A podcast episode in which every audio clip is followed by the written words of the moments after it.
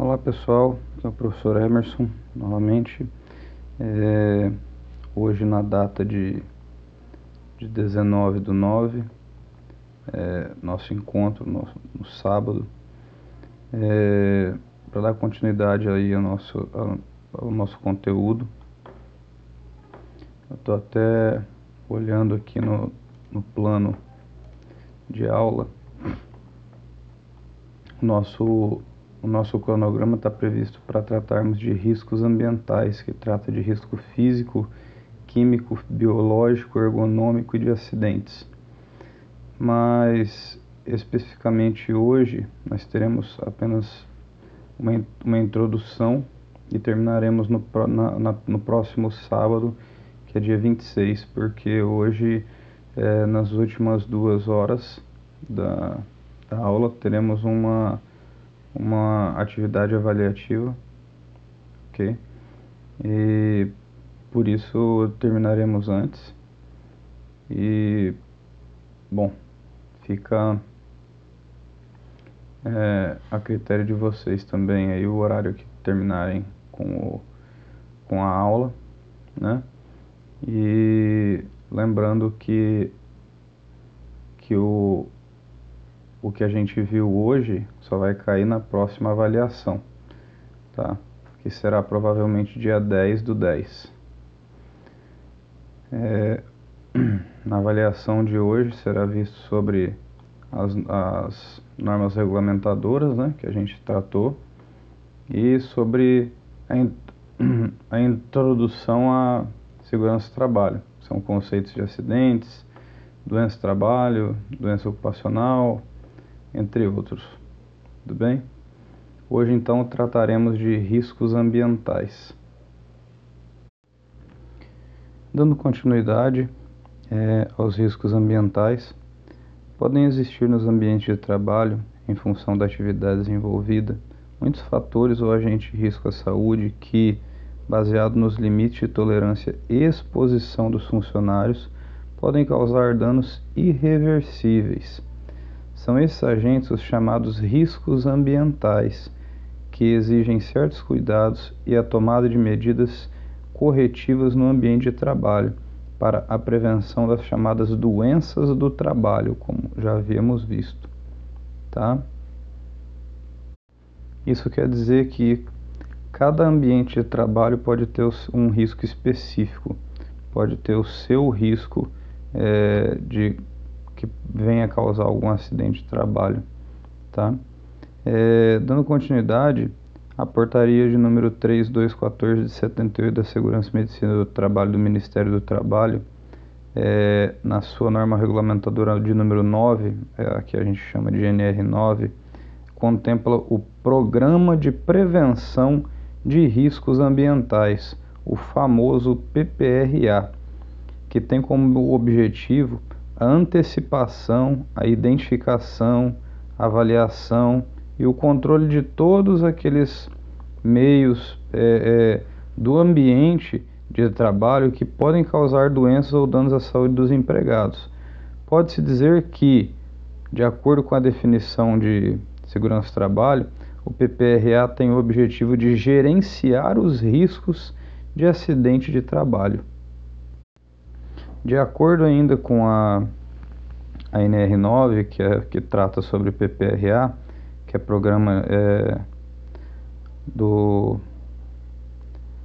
do, do, Programa de Prevenção de Riscos Ambientais, é, é considera-se riscos ambientais os riscos químicos, os riscos físicos, biológicos, ergonômicos, embora o ergonômico também esteja previsto na NR17 de ergonomia, e os riscos de acidente, que também constam na NR5 no anexo 4.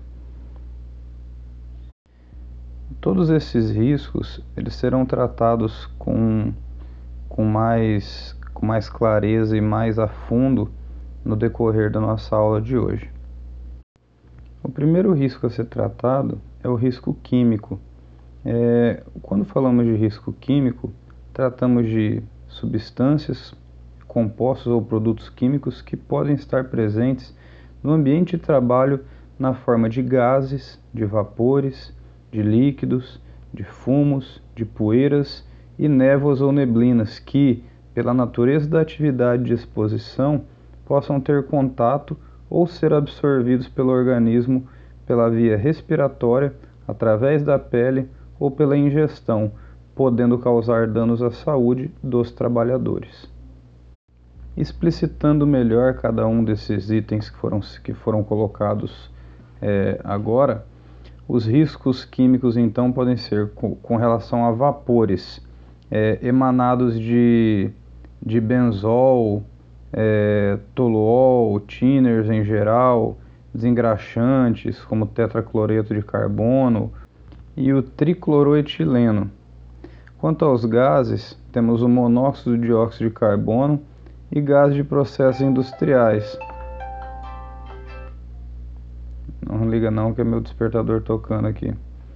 É, e gases de processos industriais, como por exemplo o gás sulfídrico. Quanto aos líquidos, é, corrosivos como ácido, como é, roda cáustica, é, ou até mesmo aqueles irritantes que causam doenças na pele, alergias, e muitos outros líquidos que também podem ser absorvidos pela pele, causando prejuízo à sua saúde.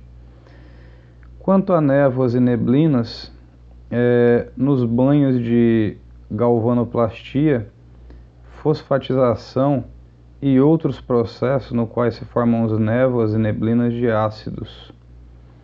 Fumos nos banhos de metais fundidos como o chumbo, por exemplo. Os fumos são pequenas partículas de metal ou de seus compostos provenientes de banho que ficam suspensos no ar. Poeira e pós. Pode serragem, é, poeira de, de rebarbaração, de peças fundidas, né? de jateamento de areia ou de granalha de aço, entre outros. Já quanto às vias de entrada dos, desses elementos químicos, desses produtos químicos no organismo, é, podemos fazer citação de três. São três formas que esses materiais tóxicos podem penetrar no organismo hum, humano. O primeiro é por inalação. É quando se está num ambiente que é contaminado e pode se absorver essa substância nociva por inalação, isto é, pela respiração. Ok? Um outro método de se absorver essas substâncias tóxicas é por contato com a pele ou via cutânea. A pele pode absorver certas substâncias se houver contato, mesmo que por, por poucos instantes. Desta forma, o tóxico pode atingir o sangue e causar danos à saúde. O último meio é pela ingestão, ou seja, ao se engolir acidentalmente o produto tóxico. Isso acontece muito quando são comidos ou bebidos alimentos que estão contaminados com quantidades é, não visíveis de substâncias nocivas ou tóxicas. Né?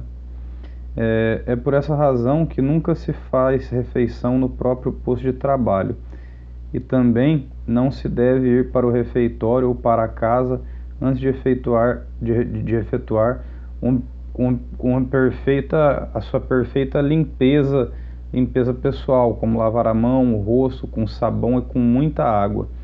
Então, se alimentar no ambiente de trabalho, no local onde você trabalha mesmo, no seu posto de trabalho, é muito perigoso porque pode ter esse tipo de contaminação, tá? Então, evitar e ao sair para ir para casa ou para ir para o refeitório, se lavar bem para não, não, contaminar o alimento para que você não seja contaminado. Já com relação aos efeitos do químico no organismo, a gente pode destacar a irritação, no caso, irritação dos olhos, do nariz, da garganta, pulmões e da pele. Geralmente, essas as substâncias que causam irritação se encontram na forma de gases ou vapores, mas podem também estar no estado líquido ou sólido. Exemplos: vapores de ácido, amônia e certas poeiras. A irritação da pele é causada pelo contato direto com líquidos ou poeiras, sendo exemplo os tinners, né? é, vapores de thinner ou até o thinner líquido e a poeira de madeira. Também pode-se ter como efeito é, dos, dos, dos químicos no organismo a asfixia, que é caracterizada pela falta de oxigênio no organismo, causada por, por exemplo, o monóxido de carbono, gás carbônico, que é o dióxido de carbono, e, e o acetileno. Ainda é, é possível se ter anestesia, que é a ação sobre o sistema nervoso central que causa estado de sonolência ou tontura. Geralmente as, as substâncias anestésicas estão no estado de gás ou vapor, é, como os vapores de éter, é, acetona, é, entre outros. Né? Intoxicação pode ser causada tanto por inalação como por contato na, na pele, né? ou ingestão acidental do tóxico que pode estar na forma sólida, líquida ou gasosa, independente. Entre outros, o benzol, o toluol, o metanol, a gasolina, os inseticidas, os fumos de chumbo, o pó de chumbo e entre outros aí que podem causar intoxicação. Já quanto aos riscos físicos, Há fatores no trabalho é, cuja presença, quando tendem ao limite de excesso ou falta, pode se tornar responsáveis por variadas alterações na saúde. Os riscos físicos são as, as diversas formas de energia a que possam estar expostos os trabalhadores, tais como, podemos citar, é, é temperaturas extremas como calor e frio, Podemos citar ruídos, ruído em excesso também prejudica, né? É, radiações, é, trabalhos com pressões anormais, vibrações, má iluminação. E também, por último, é, como teve uma última, uma última mudança na lei em dezembro de 2019, foi acrescentado também exposição ao benzeno em postos revendedores de combustível. Tá? Isso daí tudo faz parte dos, dos riscos físicos. Com relação ao calor, é, é, temperaturas extremas, o calor em excesso ocorre geralmente em situações de é, fundições siderúrgicas, cerâmicas indústrias de vidro e etc. Sabe-se que o, o organismo pode se adaptar aos meios quentes, dentro de certos limites, mas a exposição excessiva pro, no calor pode causar uma série de problemas no, no, no corpo. É, os mais básicos, tipo, comuns, são cãibras, insolações, é, é, é, ou ainda até tipo problemas nos olhos, é, cataratas, tem muitas coisas que o, que o calor em excesso pode ocasionar. Só para ficar como uma, uma, uma deixa, a norma NR15 trata de trabalhos com insalubridade e o, tra o, o trabalho com temperaturas altas, como fornos, é, né, fornos, etc., são caracterizados como insalubres. Então, segundo a NR15, para a caracterização do calor como insalubre, deve-se proceder à avaliação no ambiente de, de trabalho por meio de, de termômetros específicos de acordo com os procedimentos de cálculos e consultas às tabelas conforme a orientação do anexo 3 da própria norma, da referida norma. Ela mesma indica como que é que tem que ser feito essa medição da temperatura para classificar se o trabalho é ou não insalubre. Além do calor, existe o frio em excesso, que pode ser prejudicial também para o trabalhador. A temperatura corpórea cai quando a pele é exposta a ambientes mais frios, podendo então provocar acidentes. Entre as lesões causadas pelo frio estão a hipotermia, na qual todo o corpo esfria até uma temperatura potencialmente perigosa, que pode vir até a matar. É, geladura, na qual parte dos corpos sofrem lesões superficiais, o congelamento, na qual alguns tecidos do corpo são destruídos, e, e frieiras, é, lesão que ocorre quando os pés, mesmo protegidos por botas e meias, sofrem devido à permanência em lugares úmidos e frios. Ainda remetendo à NR15, que trata da norma de insalubridade, em seu anexo de número 9, ressalta, é, trata justamente trabalho com temperaturas frias, né? É, atividades de operações executadas no interior de câmeras frigoríficas ou em locais que apresentam condições é, parecidas, né? Que exponham o trabalhador ao frio é, sem a proteção adequada serão consideradas insalubres em decorrência do laudo de inspeção realizado no local de trabalho. Então, quer dizer, não é só falar, ah, trabalho numa câmara fria, precisa ser feito um laudo por um médico do trabalho ou por um engenheiro de segurança do trabalho. Ainda tratando de riscos físicos, temos também o ruído. Ruído é todo o som no ambiente de trabalho que produz uma sensação auditiva desagradável capaz de alterar o bem-estar fisiológico e o psicológico das pessoas e prejudicar a qualidade e a produtividade no seu trabalho. O ruído, ou barulho, como queiram, como é popularmente conhecido também, ocorre na indústria em geral, mas principalmente nas serralherias carpintarias, obras de edificação e pavimentação, indústria mecânica, tecelagens, estamparias, é, tipo, fundições, entre outros locais. A unidade do nível de ruído é expressa em decibel, que a gente trata como dB, e o limite máximo admissível para uma jornada de 8 horas de trabalhos diários, né, é de 85 dBs, decibéis. É, temos também aqui um, uma, uma, uma, uma tabelinha que eu vou apresentar para vocês de forma mais objetiva. É, é, quais são os, os ruídos e os seus respectivos, é, as suas medidas em decibéis, tá? E e caracterizá-los quanto a, a, se incomoda, se não, tá? É um ruído repousante, que é aquele ruído agradável, que é tranquilo, você pode tipo, encontrar no, no deserto, na faixa aí de 25 dBs, no seu quarto, mais ou menos 30 dBs, e se você não tiver com o som ligado, né?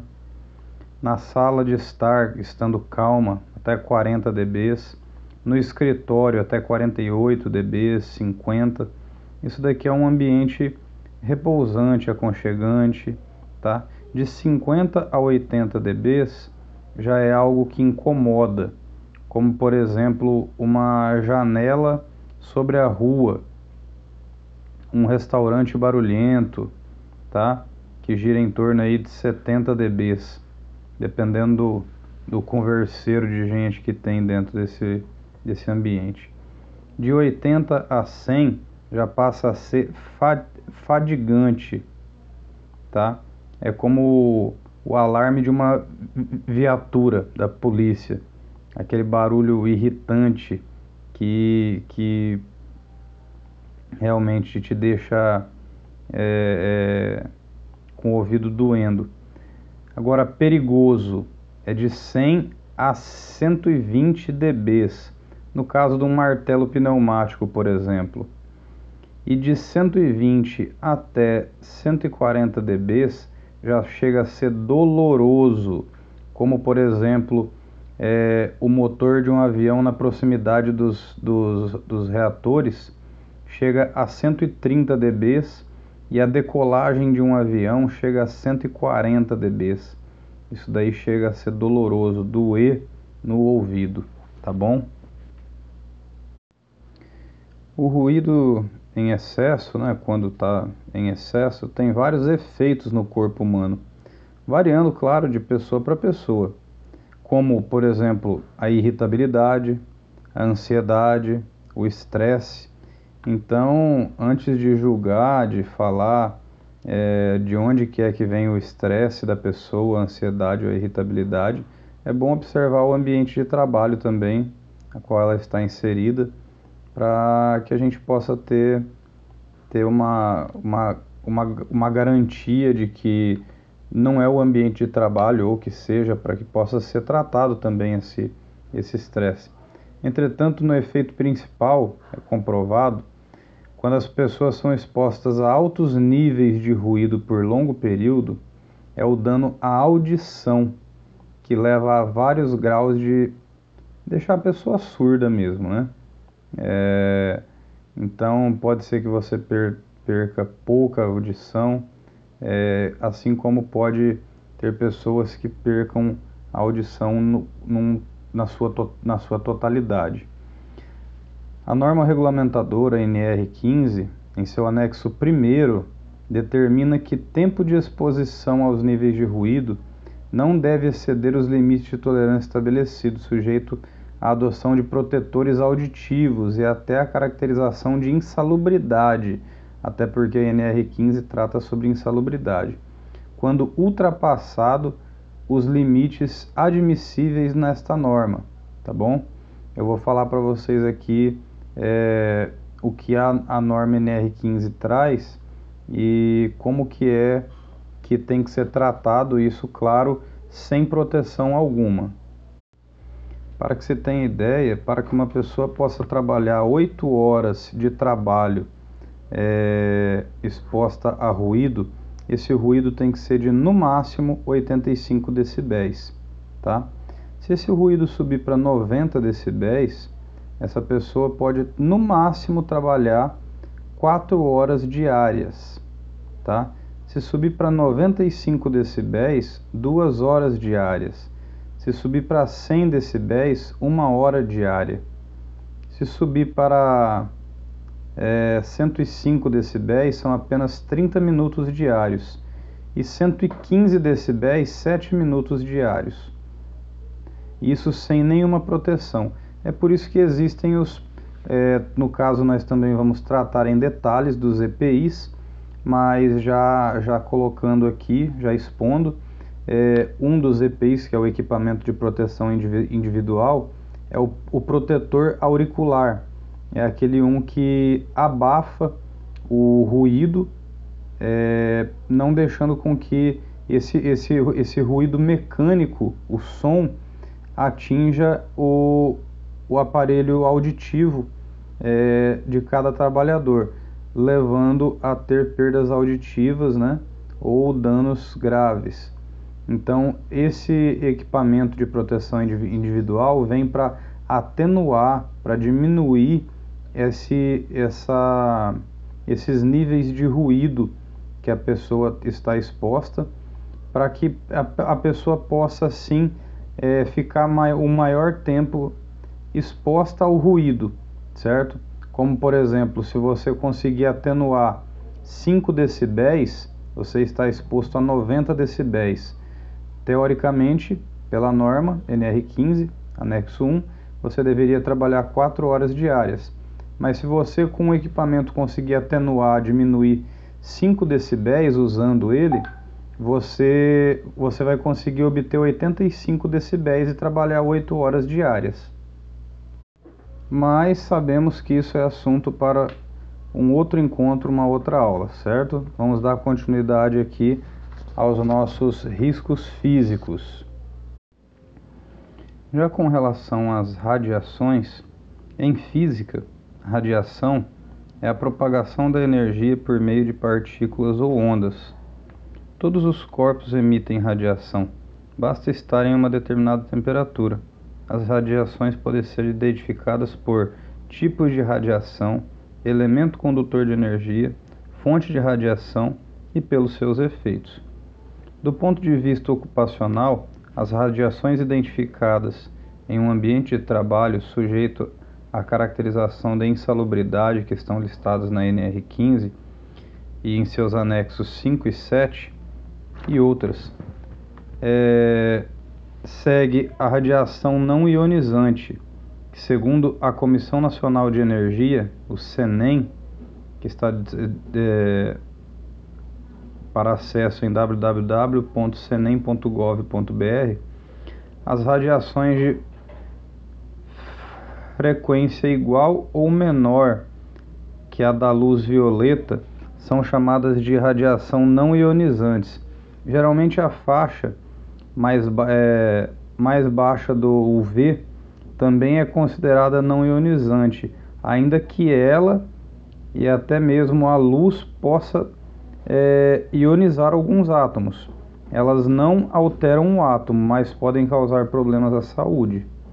Do ponto de vista ocupacional, a NR15 e seu anexo 7 são radiações não ionizantes, os microondas, ultravioletas e o laser.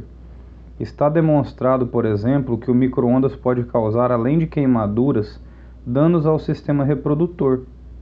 Existem também estudos sobre danos causados pelas radiações de monitores de computadores CRT, que são de tubos de raios catódicos, aqueles monitores com, com o tubão atrás, aquelas TVs com o tubão atrás também é, por radiação emitida, além da radiação X, celulares, radiofrequências e até pela rede de, de, de distribuição de energia de 60 Hz, que é essa que a gente tem disponível em nossas residências. Tá? Maiores detalhes podem ser achados aí na cartilha técnica de normas NE 3.01, diretrizes básicas de radioproteção da Comissão Nacional de Energia Nuclear CENEM do Ministério da Ciência e Tecnologia do Governo Federal, disponível em www.cenem.gov.br. Ainda tratando de riscos físicos, temos também os trabalhos com pressões anormais. São os trabalhos em que o homem é submetido a pressões atmosféricas diferentes da qual vive normalmente. Esses trabalhos exigem um controle rígido das operações, principalmente na etapa de descompressão e volta à pressão normal. A submissão a pressões diferentes da atmosférica ocorre em trabalhos submarinos, no trabalho com tubulações e, e com caixões pneumáticos e pode causar problemas nas articulações que vão de dores à paralisia e ainda outros problemas mais graves que podem ser fatais. Ainda tratando de riscos físicos, tá? tratamos também sobre vibrações. As vibrações ocorrem principalmente na, na, nas grandes máquinas pesadas, como os tratores, escavadeiras, máquinas de terraplanagem, aquelas que fazem vibrar o corpo inteiro do operador também estão presentes no manuseio de ferra é, dessas é, ferramentas ma manuais motorizadas que fazem vibrar as mãos, braços e ombros. Os problemas provenientes de vibrações aparecem em geral ao longo do tempo de exposição, normalmente após vários anos.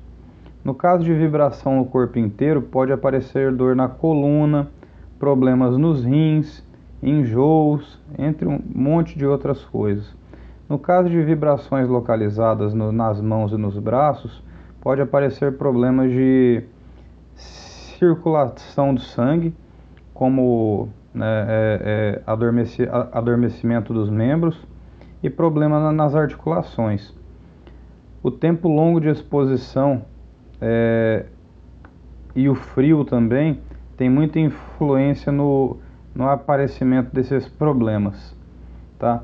É, um caso típico, é, não sei se alguém já se recorda, já viu, aquelas britadeiras, onde o pessoal da construção é, pega para quebrar o chão ou até mesmo aquele, aquele tipo sapão que o pessoal fala, que é, tem alguns que são pneumáticos, outros com motor a combustão. É, que fica, fica só socando a terra, né? Aquilo dali é um é, vibra pra caramba. Então é muito perigoso a longo prazo, tá bom? Outro risco físico é a, a má iluminação, porque a iluminação inadequada no, no ambiente de trabalho pode levar, além da baixa eficiência e qualidade do trabalho, é, a uma maior probabilidade né, de ocorrência de certos tipos de acidente é, e uma redução da capacidade visual também, de visão da, da pessoa que está trabalhando, o que é um efeito negativo muito importante em alguns tipos de trabalho que exigem aten boa atenção visual, tá? Nos escritórios, mesmo por exemplo, é, é um deles. Como tratado anteriormente, além dos riscos físicos, existem também os riscos biológicos que devem ser tratados e, e dada a sua devida atenção. Então, quanto aos riscos biológicos, são representados por uma variedade de microorganismos, que são bactérias, bacilos, protozoários, etc., entre outros, com os quais o trabalhador pode entrar em contato dependendo do tipo de atividade que ele exerce e que pode causar doenças. Muitas atividades profissionais favorecem o contato de microorganismos, como na indústria da alimentação, hospitais, limpeza pública e coleta de lixo, laboratórios, etc. Entre as inúmeras doenças profissionais provocadas por microorganismos inclui-se tuberculose, malária, febre amarela, entre outros. De acordo com o Ministério da Saúde e as normas regulamentadoras, para que essas doenças possam ser consideradas doenças profissionais, é preciso que haja exposição do funcionário a este microorganismo. São necessárias medidas preventivas para que as condições de higiene e segurança nos diversos departamentos de trabalho sejam adequadas. Os riscos biológicos em laboratórios podem estar relacionados à manipulação de agentes patogênicos selvagens agentes patogênicos atenuados, agentes patogênicos que sofreram processo de recombinação, amostras biológicas, culturas e manipulações celulares e animais. As principais vias envolvidas num processo de contaminação biológica são a via cutânea e percutânea com ou sem lesões por acidente com agulha ou vidraria na, na experimentação animal, arranhões, mordidas, entre outros. A via respiratória, a via conjuntiva e a via oral. Há uma classificação dos agentes patogênicos é, que leva em consideração os riscos para o manipulador é, para a comunidade e para o meio ambiente. Esses riscos são avaliados em função do poder patogênico do agente infeccioso, da sua resistência no meio ambiente, do modo da contaminação, da importância da contaminação, do estado de imunidade, de imunidade do, do, do manipulador e da possibilidade de tratamento preventivo e curativo eficaz. De acordo com o Ministério da Saúde, a classificação existente são bastante similares, dividindo os agentes em quatro classes. Falar bem rapidamente de cada classe. A classe 1, em que estão os agentes que não apresentam riscos para o manipulador nem para a comunidade. A classe 2 apresenta um risco moderado para o manipulador e fraco risco para a comunidade e há sempre um tratamento preventivo, como bactérias, né, entre outros aí. É, classe 3 são os, os agentes que apresentam um risco grave para o manipulador e moderado para a comunidade, sendo que as lesões ou sinais clínicos são graves e nem sempre há tratamento. Tá? Como HIV, dengue, febre amarela, é, entre outros parasitas aí, hepatite B, C, etc.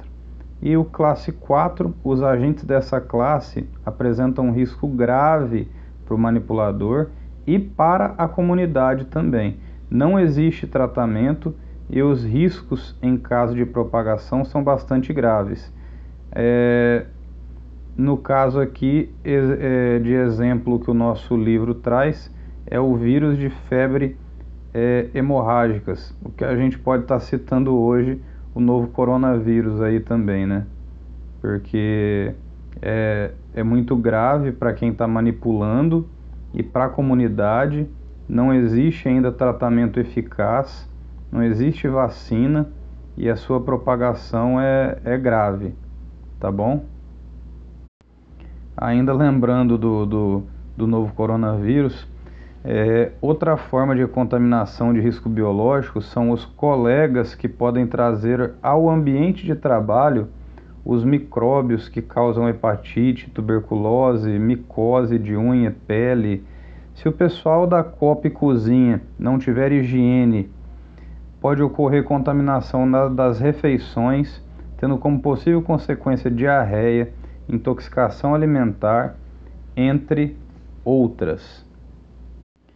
De maneira geral, as medidas de segurança para os riscos biológicos envolvem o conhecimento da legislação brasileira de biossegurança, especialmente das normas de biossegurança emitidas pela Comissão Técnica Nacional de Biossegurança.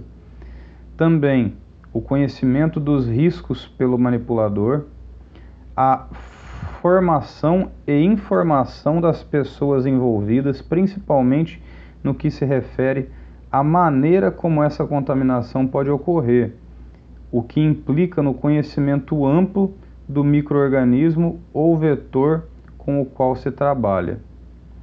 O respeito às regras gerais de segurança e ainda a realização das medidas de proteção individual. O uso do avental, luvas descartáveis, incluindo a lavagem das mãos antes e após a manipulação, uso de máscara, óculos de proteção para evitar aerossóis e, e projeções nos olhos e demais equipamentos de proteção individual necessário. Isso daí a gente está vendo hoje com a crise aí da, da pandemia do novo coronavírus. Utilização de, de desinfetante apropriado para inativação de um agente específico, vacinação para exposição de alguns agentes biológicos, rigorosa higiene pessoal das roupas, dos ambientes de trabalho e controle médico permanente. Ok? Isso daí é no que diz respeito aos riscos biológicos. Remete, olha, hoje é idêntico ao que a gente está vivendo com a, com a Covid-19, tá? Então, notem que é, que é algo muito sério e é algo de fácil propagação. Para darmos continuidade aos nossos assuntos, também podemos tratar dos riscos ergonômicos, que serão os assuntos abordados agora, já neste momento. Mas antes da gente dar continuidade, eu gostaria de lembrar que já, é, já tem mais de uma hora aí, eu acho, se não me engano, que, que, que eu estou falando aqui.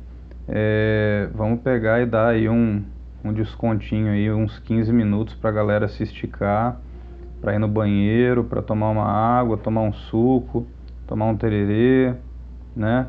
Para ver a luz do sol também que a gente merece, né?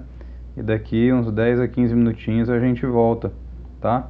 O vídeo na verdade vai ser contínuo, mas vocês só pausam aí, dá aquela descansada, tá? Porque lembrando que logo após esse, esse, essa aula vai ter a, avalia, a atividade avaliativa, tá? Beleza, então até daqui a pouco. É, tudo bem, pessoal? Voltando agora, é, eu acho que eu, que eu passei um, um pouquinho da hora, dos, dos 10 minutos, mas tudo bem, né? Porque eu tô continuando a gravação agora num, num outro dia, né?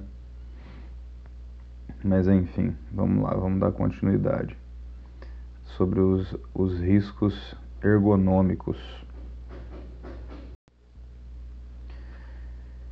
Ergonomia é a ciência que busca alcançar o ajustamento mútuo ideal entre o homem e o seu ambiente de trabalho, na utilização correta do corpo humano e suas funções no trabalho, como postura, visão, ritmo, transporte de peso, entre outros.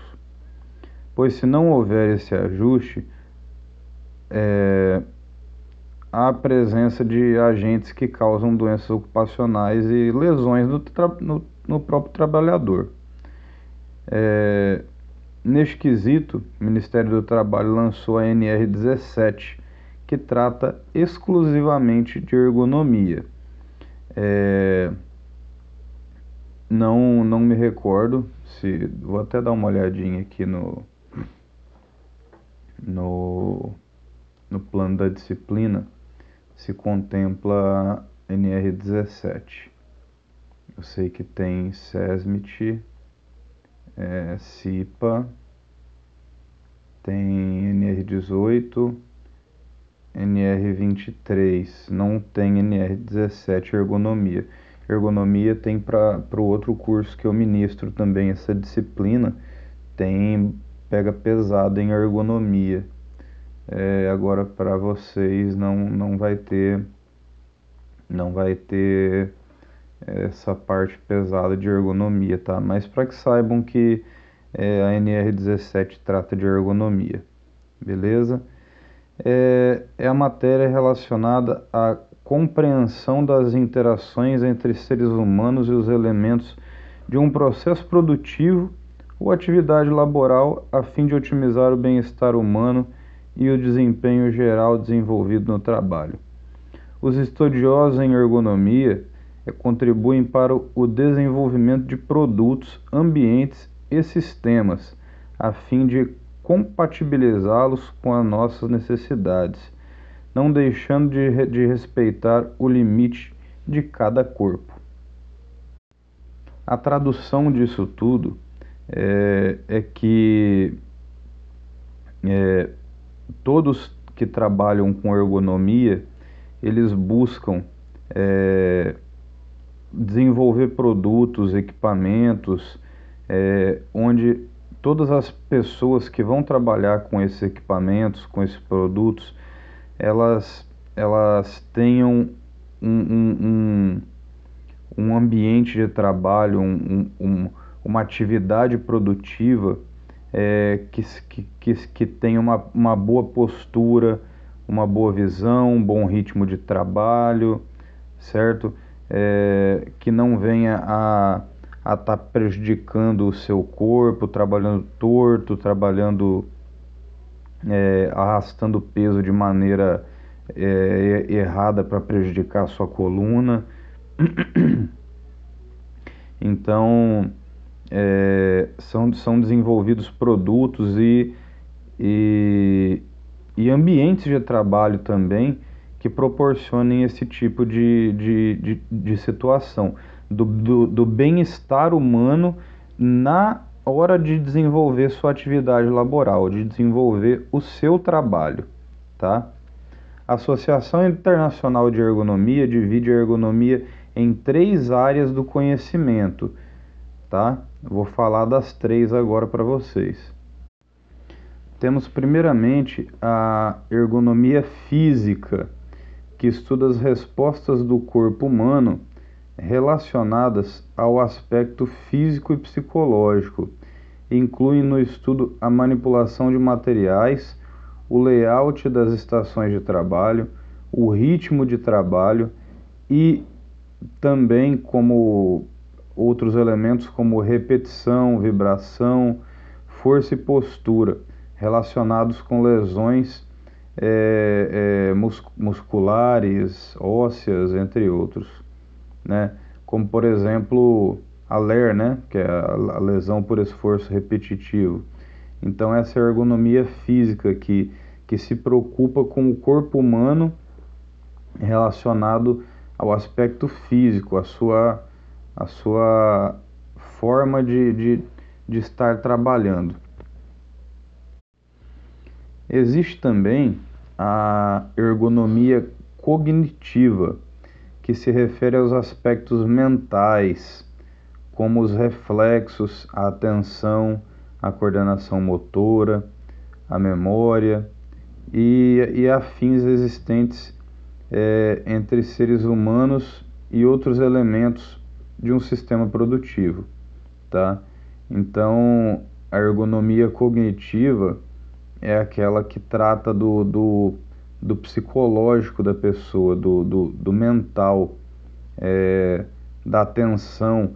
Então, é, é quando, quando vai se desenvolver um, equi um equipamento ou uma é, ferramenta de trabalho, é, pensando na, na ergonomia cognitiva, é, relaciona-se aí com, com atenção, com a coordenação motora, com, com os aspectos mentais, para que a pessoa possa ter mais atenção ao usar essa, essa ferramenta. Então, quer dizer, ela vai ter uma cor diferente, ela vai ser, ela é, é, a pegada dela vai ser diferente, com relação também até a, a coordenação motora, porque não pode ser usada é, é, é, de forma irregular, tem, então tem que ter toda uma, uma, uma regularidade para que possa ser usado, a fins de, de que a pessoa possa,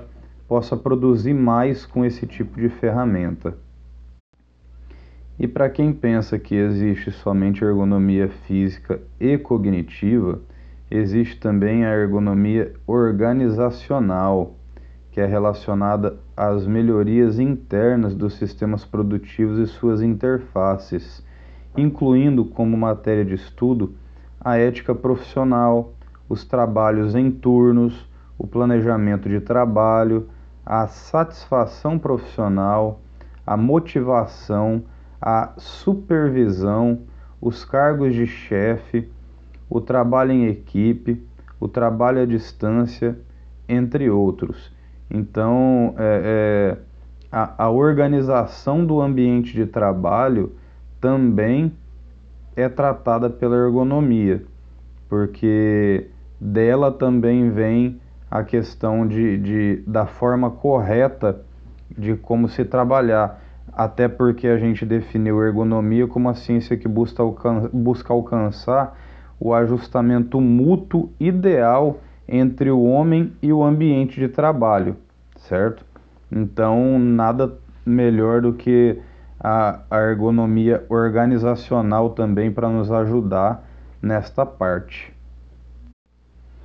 De acordo com o texto da, da norma regulamentadora NR17, que diz assim: os riscos ergonômicos existentes no ambiente de trabalho estão relacionados à existência de esforços físicos intensos, levantamento e transporte manual de peso, postura inadequada no exercício da atividade, exigência, exigências rigorosas de produtividade, jornadas de trabalho é, é, muito prolongadas ou em turnos, atividades monótonas e repetitivas, entre outros tá? Isso daqui é, é, o, é, um, te, é um texto é, que está na, na norma NR17. Mas vimos que não é só isso, né? Tem todo, é, é, como, como mostrei, é, dividido em três grandes áreas dentro da ergonomia. É, existe aí todo aquele, aquele contexto também é, do organizacional, do cognitivo e do, da ergonomia física, certo? A ergonomia ela é aplicável no desenvolvimento de ações sistematizadas na política, no sistema de qualidade das empresas, no mapeamento de processos e pode atingir segmentos diversos quando entendida como uma ferramenta de gestão voltada para humanização dos processos, interfaceando o homem e o seu método de trabalho, buscando atender às necessidades de produção de uma organização. Como havia dito anteriormente, falando de novo, novamente, que a ergonomia é a ciência que busca alcançar o ajustamento mútuo e ideal entre o homem e o seu ambiente de trabalho. Por isso, dizendo aqui que é uma ferramenta de gestão voltada à humanização dos processos, tá? Interfaceando o homem e o seu método de trabalho, buscando atender às necessidades de produção de uma organização. Claro, sempre buscando atender a empresa, a organização, né? Mas também buscando colocar o mínimo de qualidade é, de vida, de, de, de, de, de ambiente de trabalho para a pessoa que está ali é, trabalhando. Depois de tratar de ergonomia, é, temos por último riscos, é, os riscos de acidentes. Os riscos de acidentes são os outros fatores de riscos não identificados anteriormente, que podem ser encontrados e devem ser eliminados dos ambientes de trabalho. Eles são decorrentes de falhas de projetos de máquinas, equipamentos, de ferramentas, veículos e prédios, deficiência de layout, iluminação excessiva ou deficiente, uso inadequado de cores, probabilidade de incêndio e explosão, armazenamento inadequado de produtos, presença de animais peçonhentos e selvagens, entre outros. Então, nota-se que é, todos os outros itens que não foram contemplados até agora é, nos riscos nos riscos a ver aqui nos riscos físicos nos riscos é, biológicos ergonômicos. Aqui é, são contemplados nos riscos de acidentes. É, que contemplam aí falhas de máquinas, equipamentos, de veículos, prédios é, onde pode ser que ocorra um acidente, tá? É, oriundo de uma falha de um equipamento, de, um, de uma máquina, de um veículo, tá? De um layout deficiente, de uma iluminação deficiente, do uso inadequado de cores, a gente ainda não viu, mas tem uma NR própria para trabalhar com, com, com uso de cores, tá? Deixa eu só confirmar aqui, se não me engano é NR23. Deixa eu só confirmar para vocês aqui. Tá, edificações, NR, NR23, abrindo. Proteção contra incêndio, não é NR23. Olhando aqui é a NR26, que trata de sinalização de segurança, onde mostram cores que devem ser usadas em locais específicos no ambiente de trabalho, para indicar o grau de risco ou qual é o tipo de risco que aquele local oferece ao trabalhador. Então, o uso de cores inadequadas também pode ocasionar acidentes de trabalho, certo? Eu quero deixar para vocês é, agora algumas questões a serem, a serem respondidas, de preferência hoje ainda, são apenas é, nove questões, vocês podem responder bem rapidamente, tá? É, sobre sobre o assunto que foi, que foi trabalhado hoje. Se não der para terminar hoje, pode terminar depois, mas já, já comecem, tá? É, faz parte da, da nossa aula e, e eu vou estar tá, vou tá aqui para tirar a dúvida de vocês caso tenham alguma dúvida, tá bom? É, então vou vou vou estar tá falando para vocês aqui quais são essas questões é, no, no oral mesmo aqui, tá? Verbalmente mesmo. Das, das atividades a serem respondidas, temos a de número 1. Um, o que são riscos ambientais? Primeira perguntinha. Segunda perguntinha, para que vocês não tenham dificuldade aí de dizer que eu estou falando muito rápido, vocês vão pausando o áudio, tá ok? Vão pausando o áudio aí. É, então, a questão de número 2. O que é PPRA e qual a sua importância? Beleza? Questão de número 3. Faça uma pesquisa sobre a NR15 e responda qual a sua relação com a NR9. Então, fazer uma relação entre as duas NRs. Questão de número 4. O que são riscos químicos? Foi falado hoje aqui nesse, nesse áudio, né?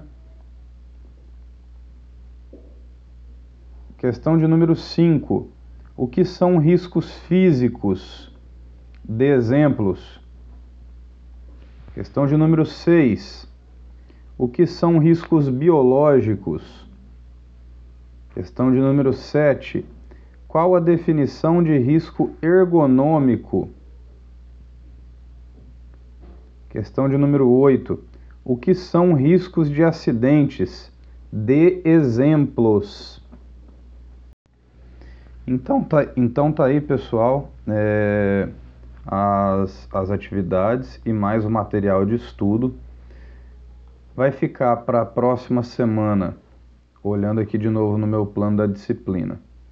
É, no dia 26, a gente ainda tem um pequeno encontro para falar sobre riscos ambientais, onde eu vou falar sobre a norma, é, a norma mesmo em si, que é a NR9 que é a norma que trata sobre o, os riscos ambientais, que é o PPRA, tá? Então, é, hoje vocês vão ter o tempo de, de, de ouvir isso, tudo que eu, que eu passei a vocês, e também responder essas questões para me mandar, tá? O tipo, quanto antes vocês puderem me mandar essas questões, é, agradeço. De preferência hoje, tá? Como parte da nossa, da nossa aula, ok? Então, é, aguardo vocês. É, quando der o horário para o início da nossa atividade avaliativa, é, eu dou o toque a vocês no, no grupo do WhatsApp e, e a gente dá início. Eu passo para vocês o nome da sala e não se esqueçam de baixar o, o, o app, tá? Para que vocês possam fazer a atividade. Beleza? Desde já agradeço, um grande abraço a todos e até daqui a pouco.